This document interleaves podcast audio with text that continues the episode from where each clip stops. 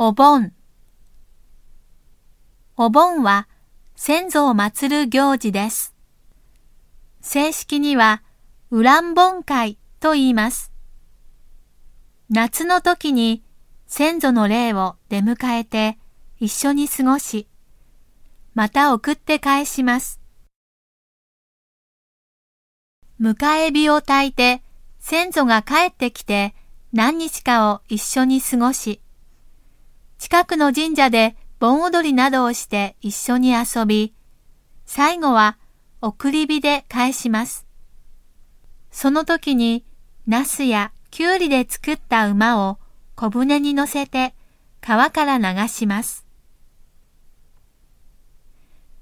先祖は大切なので、盆と正月は会社も学校も休みになります。ふるさとがある人はそこに帰るので、帰省ラッシュと言って必ず混みます。